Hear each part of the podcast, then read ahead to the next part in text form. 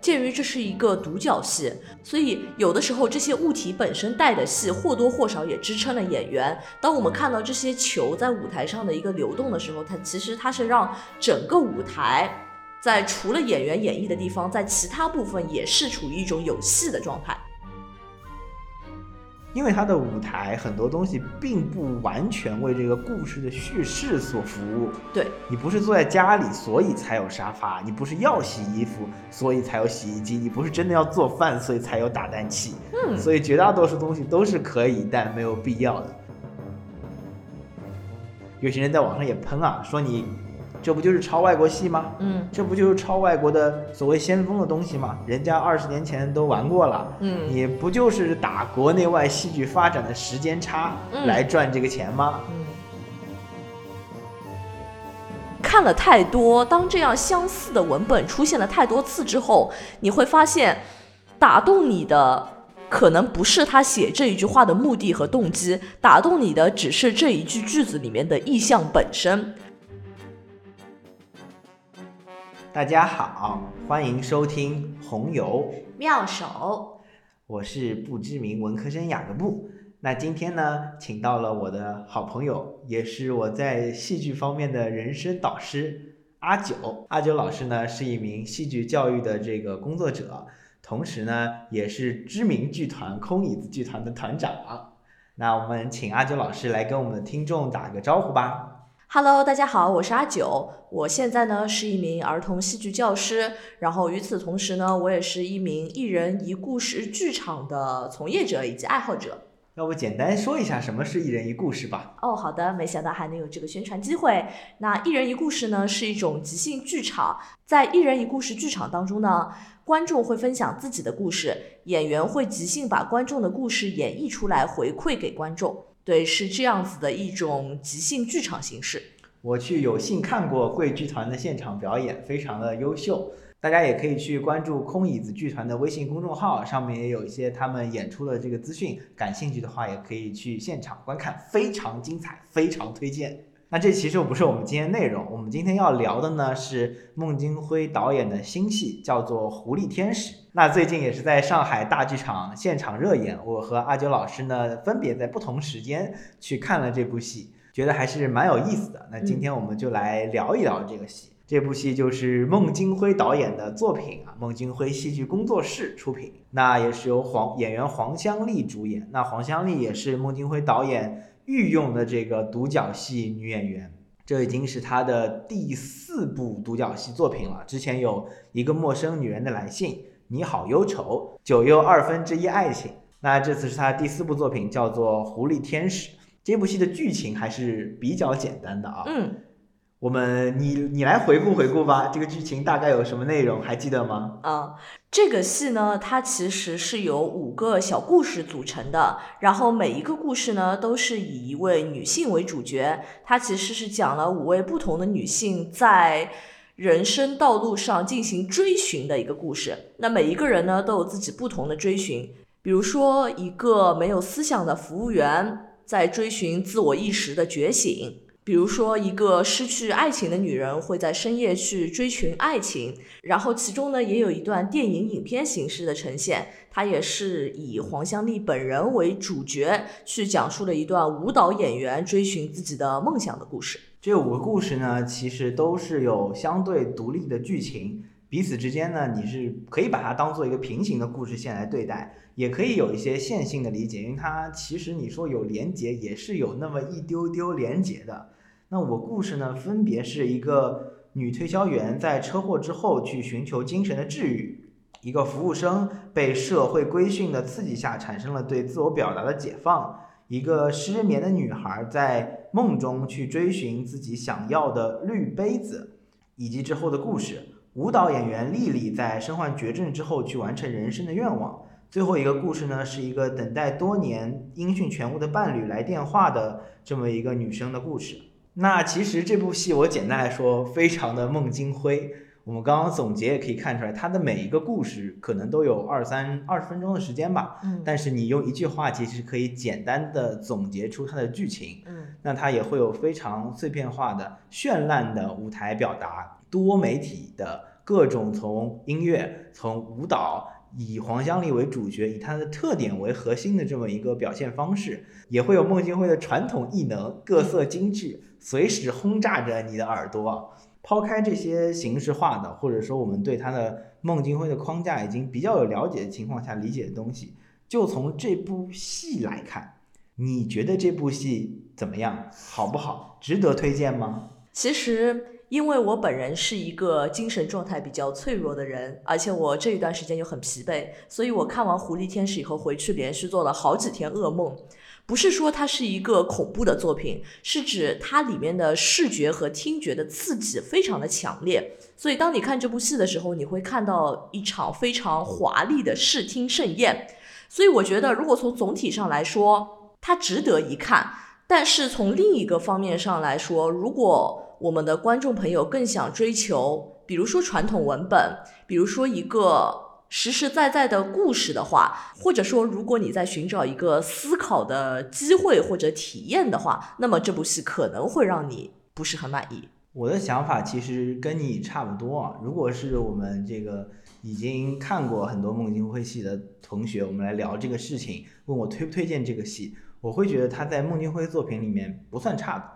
肯定是一个中上的水平，去会向你推荐。但如果这是一个比较更接受线性叙事的，更非常注重故事性的话，我不会特别推荐这部戏。这其实也是由孟京辉戏剧的本身特色，所谓的先锋性而带来的吧。嗯，那抛开这些不谈啊，那其实从孟京辉本身的这个手法上，或者说他一以贯之的这么一个风格上来看，这部戏肯定不算差，还是不错的。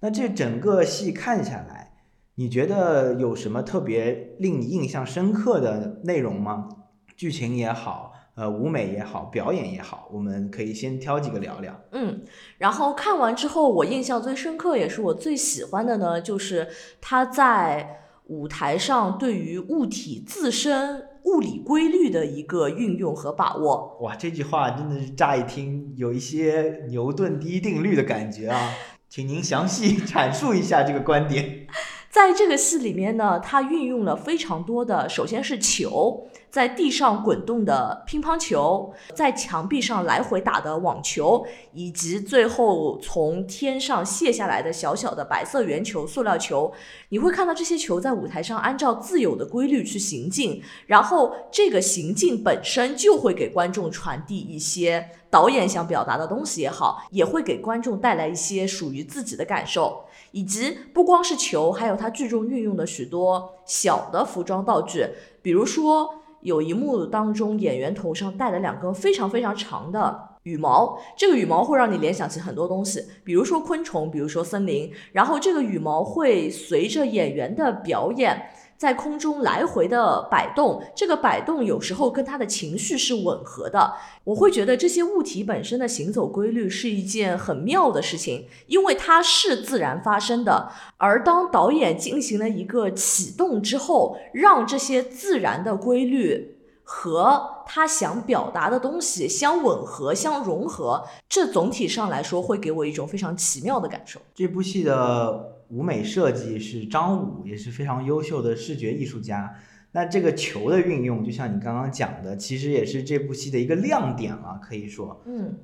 我自己最大的感受是，因为它，比如说第一场的时候，它是打开那个洗衣机，里面有很多球掉下来，它其实是非常整体的。它一开始是一个整体的掉落，很多很多球一下掉下来，但它最后会分散开，他们会根据一些，比如因为它舞台是有角度的嘛，它会根据自己的这个运行规律变得越来越零落。嗯，就如果说是跟演员的表演更契合的话，就可能会更像他的心情吧。他一开始可能会对于这个事情，比如说有坚定，那他后来会越来越散开，这种零落和割裂的感觉，我觉得是蛮有意思的。那我觉得球更有意思的一点是，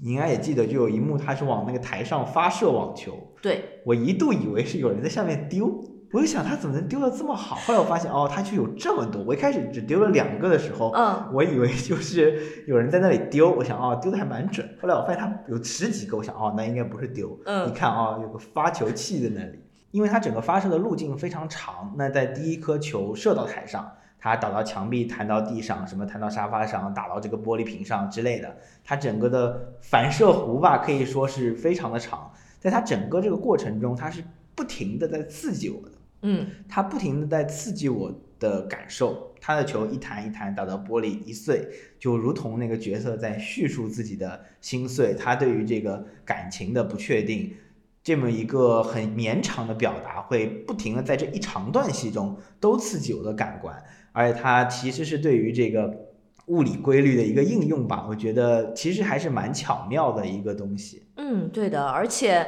鉴于这是一个独角戏，所以有的时候这些物体本身带的戏或多或少也支撑了演员。当我们看到这些球在舞台上的一个流动的时候，它其实它是让整个舞台。在除了演员演绎的地方，在其他部分也是处于一种有戏的状态。我觉得其实是的，因为它除了所谓的，比如说球，或者说它有一些运用，它那个灯光打到那个墙上，我记得有一幕，它是这个人站在应该是离光源比较近的地方，然后墙上就有一个巨大的影子，嗯，这就会让我觉得这个台虽然纷繁错杂，各种乱七八糟的东西就是多的要命，但是这个空间并不是空的。演员表演的张力是一部分，然后他有一些对于舞美的巧妙运用，我觉得是另一部分吧，会让我觉得这个台上被这个戏此时此刻的情绪还是充满着的。是的，我觉得对于一个独角戏来说，这还是很重要的。那其实因为包括舞美、包括音乐、包括音效，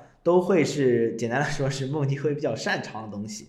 我自己其实对你说的那个头上的羽毛。这个印象也是非常深刻的，因为我看到的时候，我最大的感受是他演员本身感情的一个延续。嗯，因为他那个毛非常长，像那个孙悟空的那个毛一样。对。所以你演了一小段，你抖动了一下，你可能你的情绪结束了，但是那个毛的就是末端还在那里动，对，会让你觉得有点像我内心情绪的外化。我好像这个情绪过去了，但我内心是有波澜的。我没有表演出来，但是那个毛的抖动，就是把这个似乎又是代表了。是的，是蛮有意思的一个做法吧。然后包括他戴着那个很长的羽毛的，他这个头盔还是个帽子，我也说不清。嗯，那个东西在森林里穿行。嗯，在他后面那个大树的舞台背景里穿行。嗯。我会觉得有一种有点原始，有一些野性，嗯，本身也会是他这个人比较干柴烈火的对爱情的追求的一个外化，嗯，是蛮有趣的一个现象。但是我自己哈，对于这个舞台有一个遗憾吧，因为它的舞舞台是明显分为前后演区的，它前区是沙发，然后演员就经常在那里演，它的后区是一个怎么说，有点像一个近大远小的空间，它越往后看是越缩小的。然后它后面又有一个很大的金属的树的这么一个布景，是蛮有意思的布景。然后整个的空间结构也是很有趣的。但是我很遗憾，就是它整体使用的频率非常低。嗯，它在一二四五的时候运用的非常少，第三幕和这个的交互比较多。我是蛮喜欢这个金属的树，还有它这个舞台设计的东西的，但很可惜就是用的比较少吧。那我这里引用一段哈，我引用一段孟京辉导演自己的评价。嗯。我觉得还是很多孟京辉使用的方式，我其实是没有办法一下 get 到的。那这次我觉得我还是 get 到了这个点，我读给你听。他说的是，当他感觉到一种颤抖的爱情的时候，然后球击打在酒瓶子那里打碎，我觉得有一种爱情的感觉。他这个球是撞击，就是荡漾起来。我觉得这其实是跟我们第一次看到那个球的感受是。比较相像的吧，是的，那这其实都是他比较擅长的地方啊。我们就是聊到他的，我不说是弱项吧，他他并不执着于表表达的东西，就是剧情啊。你觉得，嗯，在这五段里面吧，嗯，你觉得哪一段会是你最喜欢的一小段呢？我个人最喜欢的一段会是第三幕，就是长触角女孩寻找绿杯子的一个故事。因为这一段里面，它也是前三幕当中首次出现跟真人的一个电话交互。虽然这个真人也是录音了，但这个打电话的片段一下子就会让整个戏变得生动不少。而关注整场笑点比较密集、情绪比较高的地方，也正是在这一块儿。在第三幕的时候，女主角跟她的前男友打了一个电话，然后这个前男友给她的回应呢，就是那种非常 traditional classical 的。哦哟，哦哟，这两个英文真的是有些突然啊。对，就是那种非常典型的，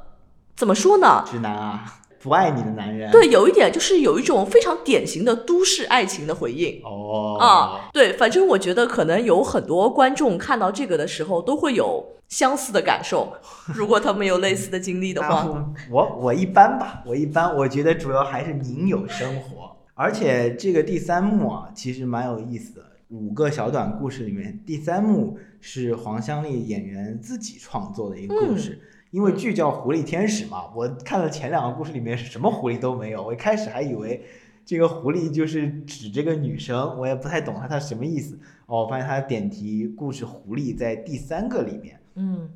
那你最喜欢的片段是哪一个呢？哎，我其实最喜欢的是第一个，第四个、第五个不谈了，因为最后看到后面都太长了，我那两个都没认真看。因为它每一段的表现形式啊，它的这个风格的表现形式，有一些即兴喜剧的成分，有一些音乐剧的成分，有一些舞剧的成分，有一些先锋剧的成分，就糅合在一起的。我对这个东西的感受其实是差不太多的。所以它整个故事里面，我捕捉到的所谓利益也好，所谓内容也好，可能会对我的判断更有影响。因为它第一段里面有一个蛮有意思的点，我觉得是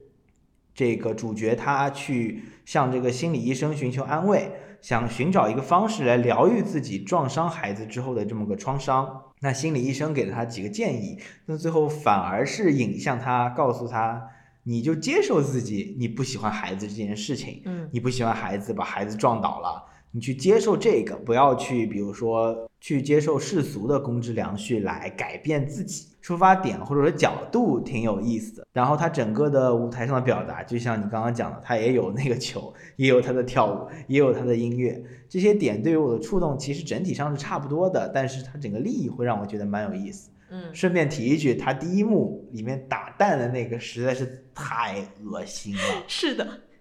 他就是应该是为了模仿车祸，对吧？他拿了辆假的车，还是拿了辆小盒子，就在那边撞向鸡蛋，他就把鸡蛋磕碎，然后弄到一个搅拌器里面。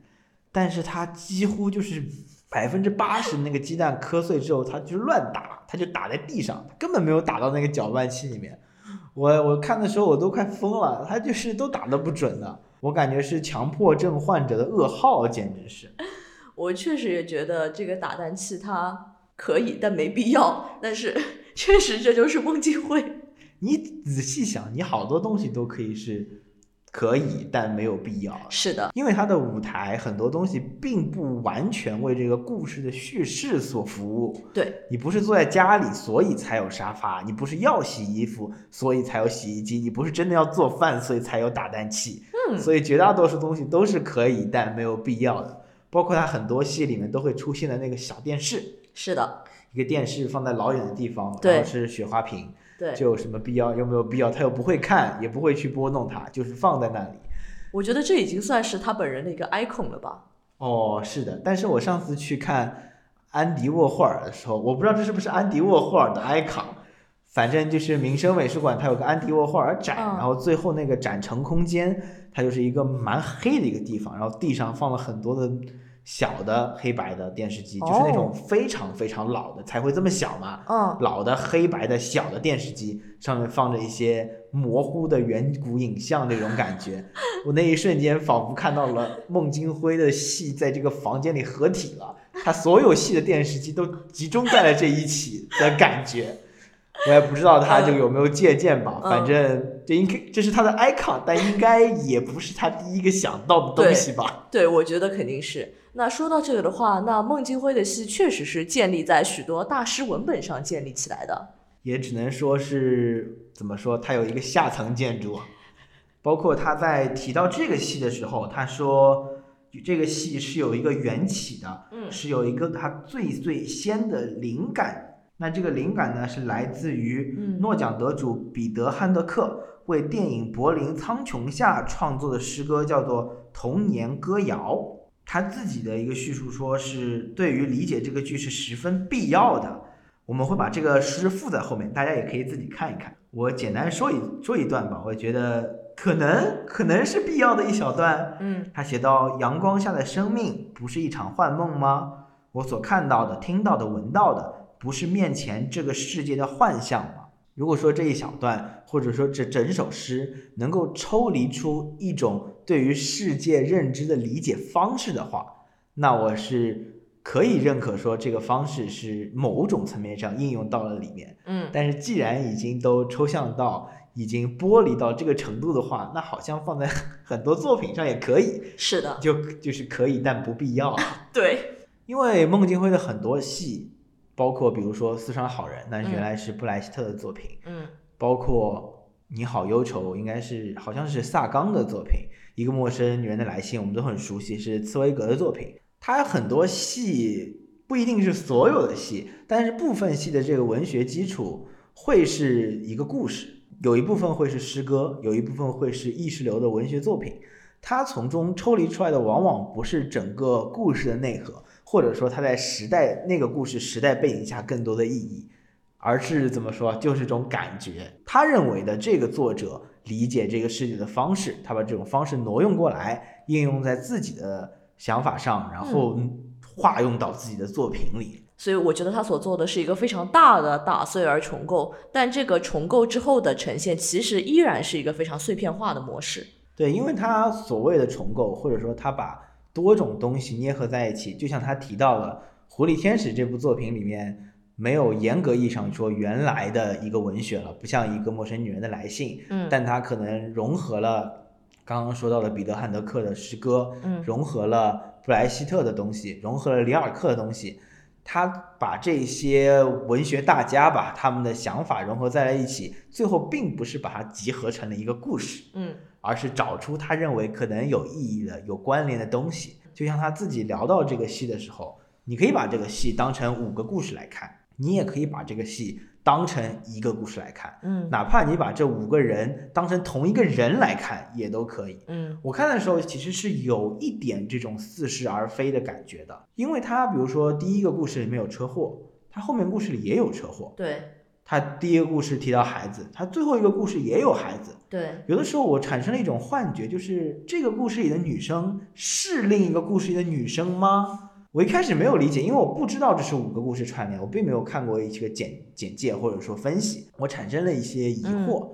但是后来仔细想一想呢，这些东西其实都不重要。对，他自己也并不希望你有一个结果吧，他不会希望说所有人都异口同声的说，第一个故事里的女的是第三个故事里女的的前世，谁是谁的今生，他也不希望你有这样的想法，他就是似是而非的。是的，我觉得这种感觉是他刻意营造的，以及这个戏的故事线也并不是一个能靠逻辑去推断的一个事情。除去故事啊，除去嗯舞美之外，我觉得黄湘玲的表演也是一个极其大的亮点吧。嗯可能不是所有人都一定喜欢他的方式，但你不得不承认他是一个非常非常强的演员。因为这个戏或者说一系列的他所主演的独角戏，其实是孟京辉为他而打造的。嗯他自己有舞蹈基础，他自己也会唱歌，她自己有非常强的肢体能力，他自己有非常强的情感迸发。这一部戏里面所有的这些结构化的内容，其实都是为了他这个演员而服务的。换句话说，就是别人来演这个戏就演不了。你自己对于他的表演有什么让你觉得印象深刻的地方吗？我觉得你刚刚说的都非常有道理，包括他的极强的身体控制力，然后他的舞蹈能力，以及我还有一个印象比较深的，就是他对于五个故事里面五位不同的女性的一个不同的表达和呈现。我能感觉到他在阐释每个角色的时候有一些微妙的区别，包括声线，包括他的整个身体的状态，但是这个区分并不是一个很刻意的状态。我觉得他能以一个自然的方式，把这些虽然相似但又有细微不同的角色给区分开来，是一个很不容易的事情。简单来说，就是演什么像什么。这这并不是五个非常具有标签化的角色形象。对，因为你如果把他们放到现实社会中，我觉得他们五个就是都是年轻女生，可能有不同的。如果给她写人物小传，她们可能有不同的背景，对但你会感觉她们的性格其实都是有点像的。对，所以我觉得她一个人能确实的演出多种自然的不同状态，这个是一件很难得的事情。嗯，特别是一二幕的交叉，我觉得是蛮有意思，因为第一幕她其实是一个应该是个推销员，嗯然后心里是有些阴暗的。然后第二幕呢是一个服务员，然后心里呢也是有一些阴暗的。嗯但是这样的阴暗是不同的。第一二幕它可能更多的是向往自由，第一幕呢它可能更多的是向往自我。这两幕我觉得在表现上是有一点区别的，包括他们在每一幕最后的这个迸发情感的迸发这一点上恰如其分吧。对，而且我觉得他每一幕所使用的主导情绪是不一样的。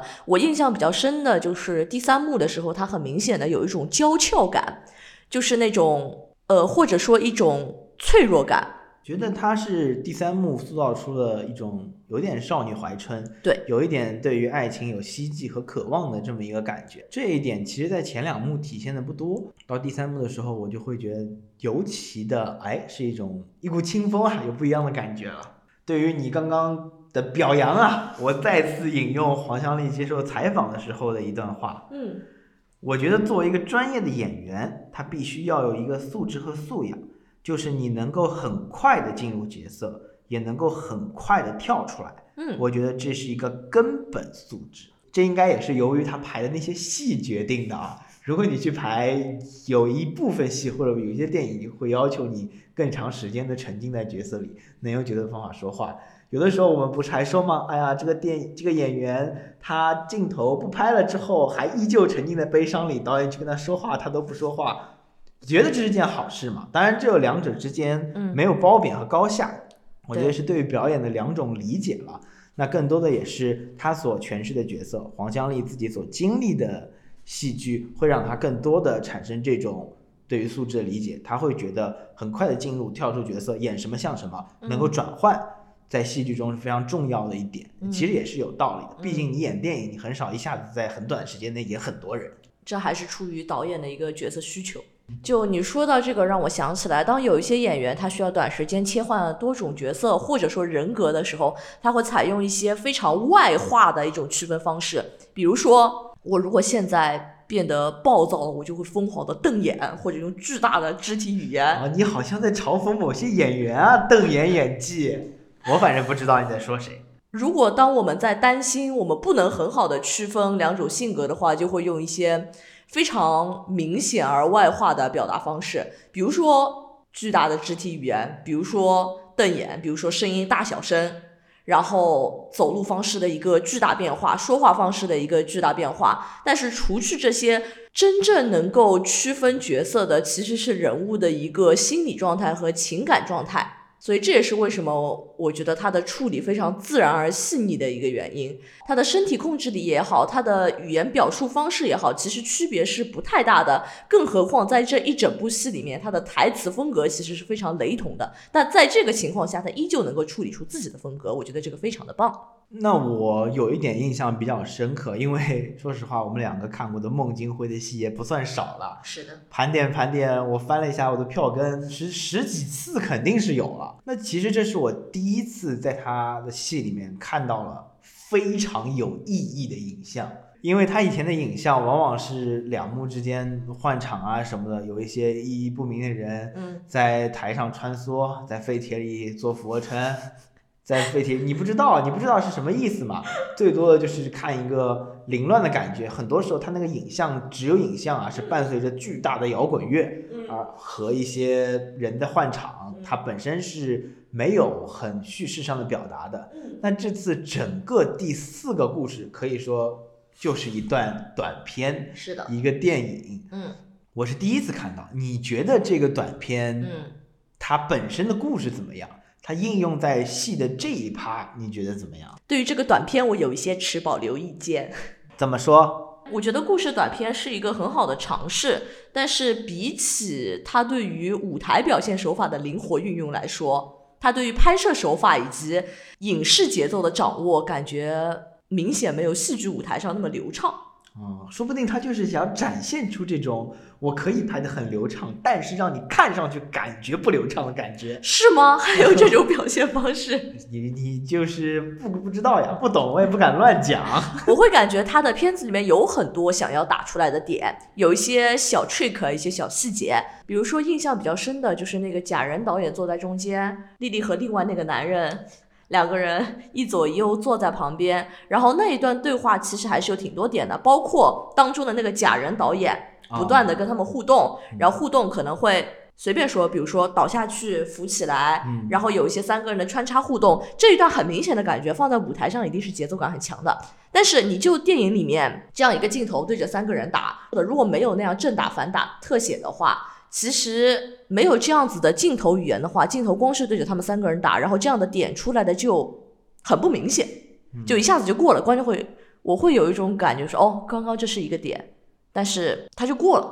他不强，嗯，其实我也不太清楚他为什么具体要这样做，嗯或者说他其明知道会这样，但是没有做出来，你也不知道他具体是怎么想的。嗯嗯嗯但我们作为观众的整体感受就是这一段就一般般吧。对，本身就没有舞台上那些绚烂的东西了。对他在没有对本身剧情有一些加强，或者说在一些点上对尤其突出的话，会让我觉得有些无聊。是的，这其实也是我整部戏的无聊点、尿点啊。这部戏不让人去上厕所，但这是我的尿点。他一上来就有个舞间说我们这个戏两个多小时是没有中场休息的啊，你们这帮人记住了啊。但是这第四幕这个长片是到我的尿点了，这个地方也有人离场，我那场。这部短片呢，我感觉啊，他想放进去的一个原因，可能也正正是因为这是他们排这部戏的灵感起点。嗯他们在疫情期间没事做嘛，嗯没戏演了，就聊嘛。当时就想办法聊出了这么个主意，把这个主意拍成了一些小短片，在当时的他们公号上也有记录。那嗯这个小短片可能觉得也不错，又是起点，就用一用吧。嗯嗯，但是整体上我觉得是没有达到对前前三段的一个水平，或者说对于观众同等刺激程度。第五段我到后面有些太无聊了，都没有认真看。那我们其实这部戏的细节聊了蛮多了啊，嗯前面也得加个剧透，不然你看完了听完了这个去看戏也没什么可看的了。那其实最后有一个归结性的问题啊，我其实想问问你，因为我们看孟京辉的戏其实看的也不少了，我们嗯看戏看的年头和数量也不少了。嗯我会看到一个现象，就是身边有很多人会很不喜欢孟京辉，有人呢则会很喜欢孟京辉，有人甚至会一开始很喜欢，后面不喜欢了；一开始不喜欢，后面喜欢了。这些排列组合，我在生活中的人身上都看到过。你觉得为什么大家会对孟京辉的戏有这么可以说是比较两极分化的一个探讨呢？我觉得这确实是因为孟京辉本人的个人风格非常的强烈，很多人都会觉得孟京辉的戏处在一种形式大于内容的状态，或者说他在舞台上呈现的更多的是表现手法而非文本本身。这也导致我看他的戏看多了，到后来虽然一开始会觉得。一些文本和句子确实很惊艳，但是你看多了之后会觉得这确实是一场意象大乱炖，混合了大量排比、摇滚和灯光音效呈现的一种绚烂的舞台形式。有很多人也会一开始被这样子的形式和刺激所吸引，但是之后发现他们在孟京辉的戏剧里没有办法找到自己想要的东西，比如说深度的思考。比如说线性叙事的一个稳定体验，或者说对于呃更深度思想的一个追求，那么他们可能就会对于这样子的形式感到厌倦。那相反的，又有一些人，他们可能会从这种大量的表现形式和意象里面找到借鉴，找到属于自己的灵感，或者说也有一些观众，他也想纯粹的去享受一场视听盛宴。那么这样子的话。自然而然的，每个人对于他就会有不同的感受和评价。我在豆瓣上看到有一位网友啊，就有个评价蛮有意思的。他说看这个戏的时候，就是现场看的是感情，看完之后上豆瓣来找理解，来找深刻。是的，他们自己宣传的时候也说啊，说这个剧里有故事，嗯但这个故事是被肢解、被割裂的而又完整的故事。剧里有表演，但这个表演是疯狂、炙热而又单纯理智的表演。剧里有设计，这个设计是巧妙、诧异而又合乎情理的设计。我们所讨论的这些，有些人可能不喜欢嗯这部戏剧、这类戏剧的点，他们其实自己是都知道的。有些人在网上也喷啊，说你这不就是抄外国戏吗？嗯这不就是抄外国的所谓先锋的东西吗？人家二十年前都玩过了，嗯你不就是打国内外戏剧发展的时间差嗯来赚这个钱吗？嗯这样的批评呢，其实从你可能说从十数年前开始就有了，但是呢，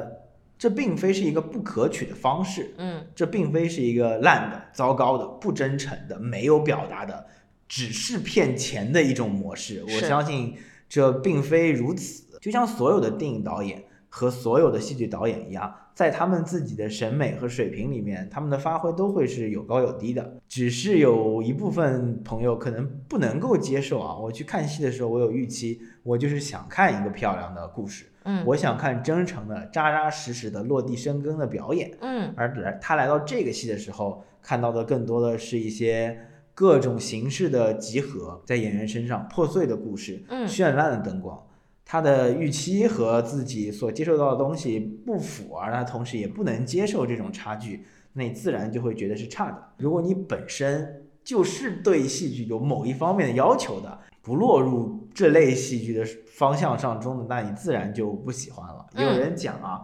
说孟京辉很多人都不喜欢他，或者说很多人觉得他不行，还有嗯受争议。很大的一个点来源于他的戏落在了通俗和前沿的中间位置。我觉得这句话说的蛮有意思的啊通俗的东西我们都理解，我们如果有朋友经常看戏剧的话，肯定会理解什么叫传统戏剧，或者说所谓戏剧有的第四面墙的展现形式。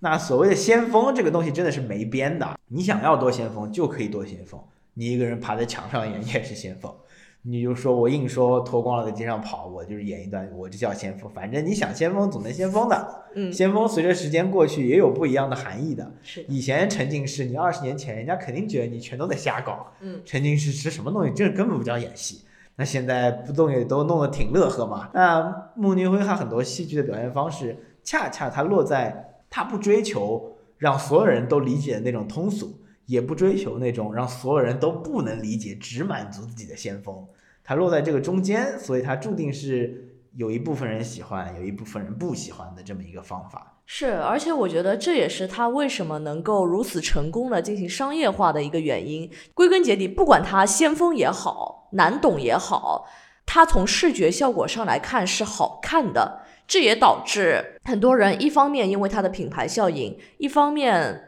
当他们进剧场之后，他们总能收获到一场很厉害的视听感受。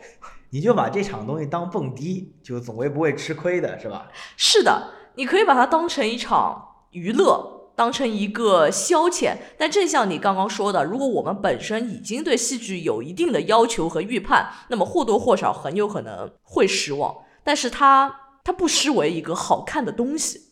我们自己在录之前也细数了一下自己看过的孟京辉戏剧啊，它特色很鲜明，舞美有一些京剧啊，《恋爱的犀牛》里面的京剧广为人知，你拉几个文青总能给你背上那么一小段。那你有没有曾经或者说现在啊特别热爱的一对一个孟京辉戏剧，或者他的一段台词特别打动到你的呢？我很久以前看过《琥珀》，然后《琥珀》里面有一句话，以前我印象非常深刻，我也很喜欢，但现在我其实已经记不大起来了。我觉得还是因为看了太多，当这样相似的文本出现了太多次之后，你会发现打动你的可能不是他写这一句话的目的和动机，打动你的只是这一句句子里面的意象本身。我记得那琥珀里的那一句台词是有关针和气球的，但你不管这一句话怎么写，你现在想到针和气球这两个词，以及把它们的组合，你自己就已经能有一些感受了。这蛮有意思，就是因为我以前看到过一个真实的一个插件啊，那个插件就叫汪峰歌词生成器。它先是隶属了汪峰歌词里面出现频率最高的东西，我我也不太记得具体是什么，但想想也就是那几个啊，啊奋斗、挣扎、跌倒、自由、向往、理想、北京，就是反正就是这些东西啊。他就拿了一个这个生成器，把这些词输进去，反正他就会给你自动生成一段歌词，什么我在北京彷徨挣扎时看见了方向，追逐儿时的理想，来到了这里受伤，我在这里奋斗，不记得什么是曾经的梦想，就类似于这种，就是张口就来，就他不是自己也有词吗？什么曾经多少次迷失了方向，曾经多少次什么跌倒中彷徨，就都是这类词藻的。我不说堆砌，这太负面了，但都是这类意象在他的歌曲中反复的出现。你初听的时候，你可能会以为被他的歌曲所打动，但最后打动你的其实是你自己生活中感受到的自己的理想、是的，自己的奋斗经历、自由，自己在北京的梦想、遗失掉的东西、跌倒中的挣扎。哎，真是张口就来啊！真的。对，所以其实说到这个，我其实挺好奇。虽然孟京辉现在已经是一个走在商业化道路上的导演，但是我其实也挺好奇，他在每一部戏里面真正想表达的、真正想传达的东西。因为你这么一说，会让我有一种感觉，现在看他的每一个作品，我不大能强烈的感受到他从作品里面传递出来的意图。对那些东西会被大量的。排比和意象掩盖会被大量的视听效果掩盖，因为我觉得就是不追求这个吧。对他提到自己讲这个戏的时候，一个初衷谈的东西是寻找。那我看到这每个戏里面其实都是一个女性主角，当然也是这是因为独角戏女演员的原因。但是我想女性寻找可能是这部戏共同的主题，但是她为什么寻找？寻找到什么东西？什么是她寻找最后的答案？这些东西她。都不希望给你一个具体的解答。如果你看完这部戏有被触动，你去想一想自己的寻找啊，自己的这些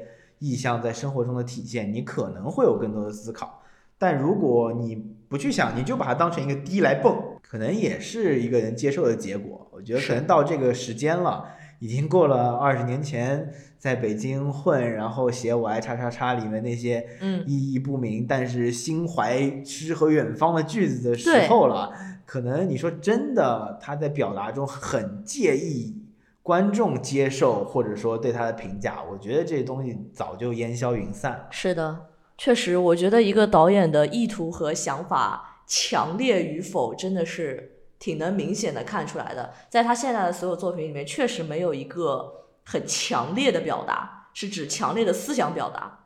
就算你比如说谈爱情，那肯定也没有《恋爱的犀牛》里面讲的爱情更为直接了。我们很多时候被犀牛打动，不是因为你真的觉得他的故事有多么优秀，而是他大段的台词和这么一种真挚热烈的表达，让你被强烈感受到了，所以你觉得很感动，能够把它当做爱情圣经去一直演啊演啊演。那我想《狐狸天使》这个戏固然我们觉得还可以，对，但是似乎不能够演了二十年了。是的，肯定是不能够的。那这个戏呢，我觉得还是想看或者说比较接受这一方式的朋友们还是比较值得一看的。嗯，那我刚看了一下，他在北京在三月初还是会继续演。如果有在北京的朋友感兴趣，可以去看。如果你离北京很远，那那那就算了吧，我觉得。对，不是特别需要赶去外地看这场戏。那我们差不多今天就录到这里，感谢阿九老师做客。那希望以后我们有戏剧方面的东西，还是能够邀请到著名戏剧人阿九老师来参加。红油妙手，下期再见，拜拜。